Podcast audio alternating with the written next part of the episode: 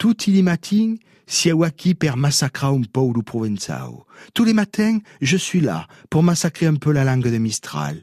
Et vous, vous parlez quoi comme langue dans la journée Le français, l'espagnol, l'italien, l'allemand, le sanskrit?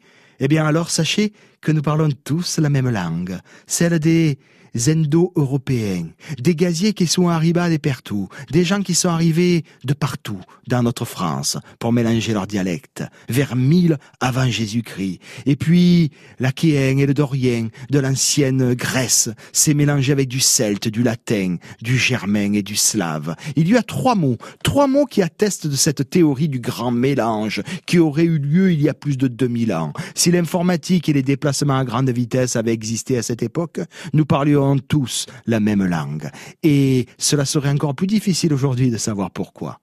Ces trois mots, ces trois mots qui se ressemblent dans une multitude de langues, ce sont père, mère et le chiffre 5. Vous vous rendez compte 5 comme comme la main, comme les cinq doigts de la main, le père et la mère, ce qui nous constitue. Écoutez plutôt, même si je vais vous écorcher les oreilles. En sanskrit, c'est pitar, matar et penk. Nous sommes pas loin du français père, mère et cinq, pitar, matar et penk. En latin, c'est pater, mater et kink, proche du grec pater, meter et penta, avec des accents circonflexes comme différence sur e, ça change pas grand chose. Si vous avez fait allemand en première langue, avaison la romaine, comme le Gilbert Roche ou le Serge Fabre, hein, vater, muter et funk, nous ne sommes jamais bien loin. Et en anglais, father, mother, five, on le sent, hein On le sent. Vous trouvez pas que j'ai fait anglais avec la mère du Croc à Bulle-Baronnie Oui, oui, la bru des créateurs de la marque qui vendait des herbes de Provence dans les années 70. Alors quand ils ont commencé à faire fortune avec la farigoule et le roumagnin,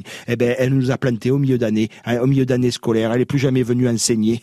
C'est pour ça que j'ai ce niveau pitoyable en anglais. Sinon, en espagnol, écoutez comme padre et madre et cinque ressemble aussi à père, mère et cinq même les Néerlandais, hein, qu'on n'y comprend jamais rien quand ils sortent à la tête du camping-car, eh bien, ils disent Vader, Moder et Vidge, un truc de ce genre. Oui, alors le Vidge, je suis pas sûr de bien le prononcer, et pour trouver son cousinage au 5, ça devient quand même un peu plus ardu. Et en occitan, c'est père, mère et cinq, hein, avec des AI à père et mère, des AI au lieu du E accent grave, des AI hein, pour parler d'amour, des AI per parla d'amour.